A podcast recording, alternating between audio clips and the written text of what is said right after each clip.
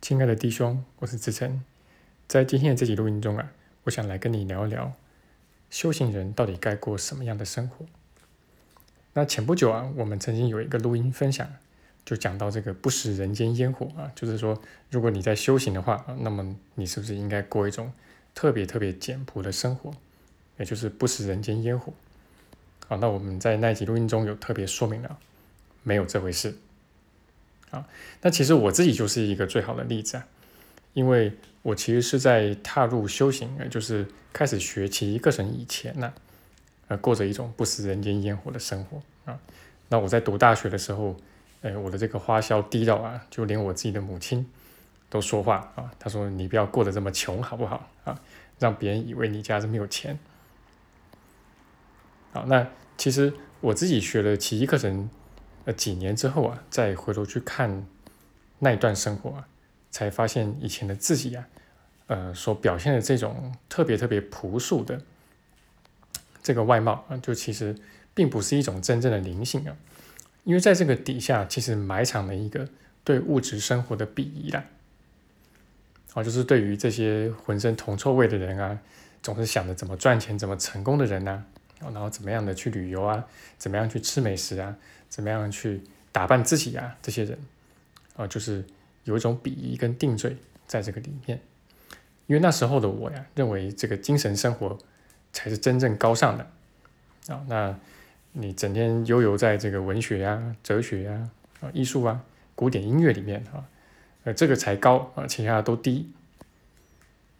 那当我看见这个之后啊，其实这个我自己的信念就松开了很多啊。那嗯，就没有再这么多的去限制自己到底该怎么样啊？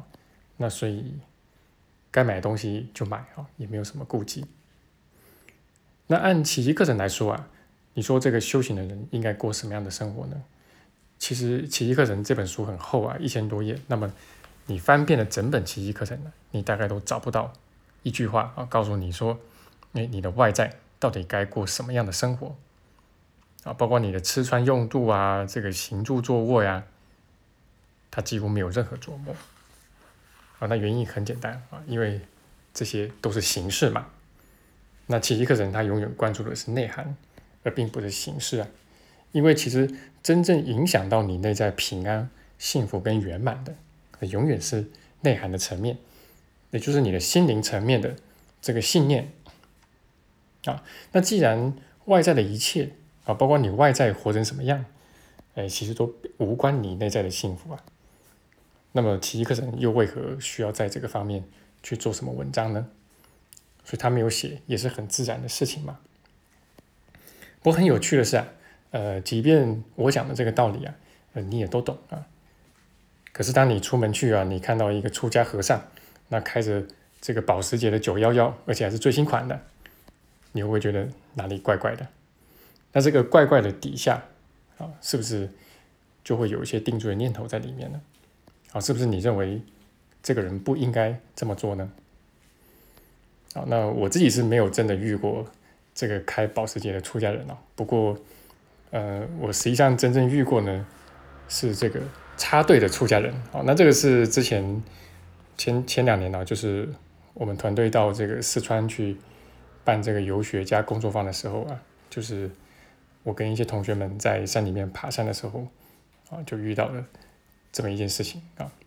那不过这个旁边的同学显然奇迹课程学的不错啊，就他马上就觉察到，哎，这个为什么一般人的这个插队啊，就是他的这个定罪没有这么强烈，但是看到出家人插队，他就觉得十分不应该啊。那凡此种种呢，就表示呢，我们又着相了啊。那这个佛家所说的相呢，其实就是。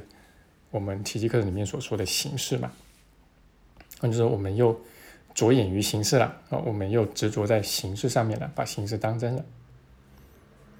那这些年来的修炼呢，其实也让我觉察到啊，其实我们真的很容易会着相啊，几乎一不小心就会着相。这个是一个我们在修行过程中啊，必须要特别仔细去觉察的一个点。那就拿我们今天这个主题啊，就是修行人。他应该过一种怎么样的外在生活而言啊？那有的人看到这个修行人很很很朴素，很简朴，然后他就会由这个直接就来推论推论说啊，这个人，呃，他非常的有有灵性啊，他就是因为这个只追求内在啊，所以他的外在才会过得这么简朴。那也有一些人有相反的推论啊，就是说他看到一个人修行之后，然后他变得就很有钱啊，甚至说在事业上很成功，啊，那这个物质条件非常好。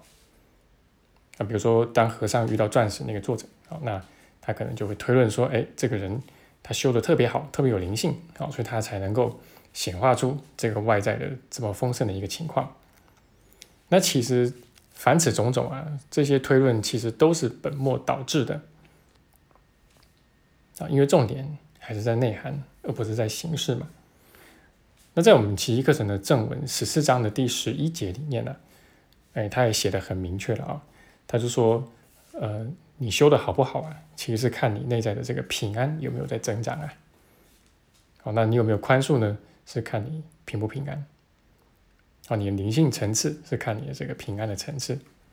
那你看嘛，这个平安它完全是内在的嘛。那其实一个人他内在状况怎么样啊？我们作为外人呢，实在是很难去评判。呃，其实也没有什么好去评判的，因为别人怎么样并不重要，重要的是我们自己内在的情况，我们自己内在的一个心境啊，有没有不断的在往平安的方向前进？那最近啊，恰好这个这个奇迹四元老之一的啊，也是在世最后一位啊，就是这个 Judy Scotch 啊，他过世了。那果不其然啊，这个又会有一堆人去议论纷纷啊，就是说他到底断轮回了没啊？啊，觉醒了没啊？好，那当然这样的问题其实既没有办法去探讨，说实在的也并不是重点啊。那而且我们的心灵啊，其实深似海啊啊，那呃，即便是你最亲近的人啊，其实也都很难去判断说，哎，他这个过世之后啊，那他是。会不会有这个断轮回的可能？还是他会继续去轮回？他内在是不是真的一丁点的小我都没有了？这其实是我们很难去判断的事情了。说实话，这很多时候连我们自己恐怕都不是那么完全的了解自己的情况啊。有多少次啊，你自以为你宽恕了一个人一件事啊，你自以为你平安了，你自以为你修的不错，呃，结果过不了多久啊，你就会发现，哎，你内在怎么有很深的恐惧冒出来啊？啊，怎么有很深的醉酒冒出来？那总而言之呢，这个小我呀，其实就等于着相。那小我呢，它的一个它的一个核心呢，其实就是去着眼于形式啊。那么，当我们有小我的习气的时候啊，呃，就很容易在不知不觉中啊，就会着相。那当然，经过这个奇迹的一个锻炼、宽恕的一个这个操练啊。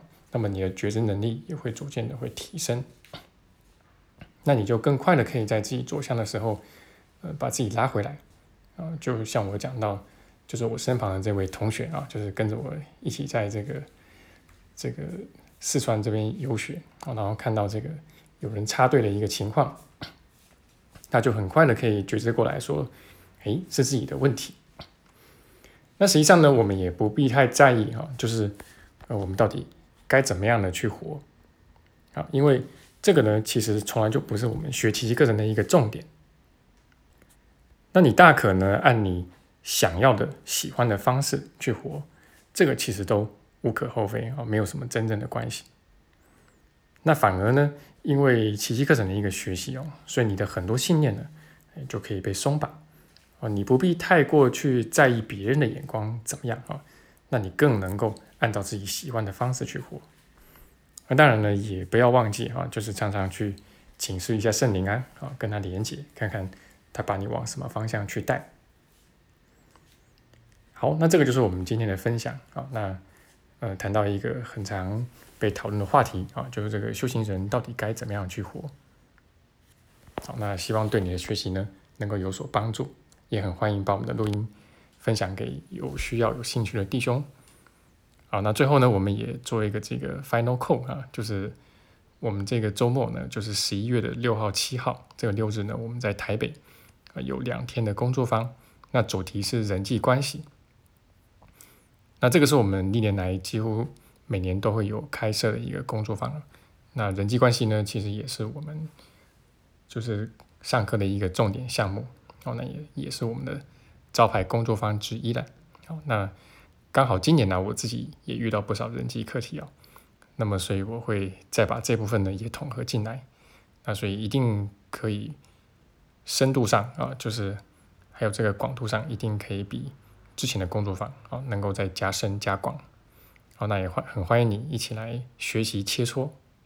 好，那如果说你对工作坊有一些希望能够进一步了解的话，好，那么你可以在我们的网站里面看到详细的文案那，或者说你也可以直接找我来进行一些了解。好，那这就是我们今天的分享了，希望对你的学习有帮助。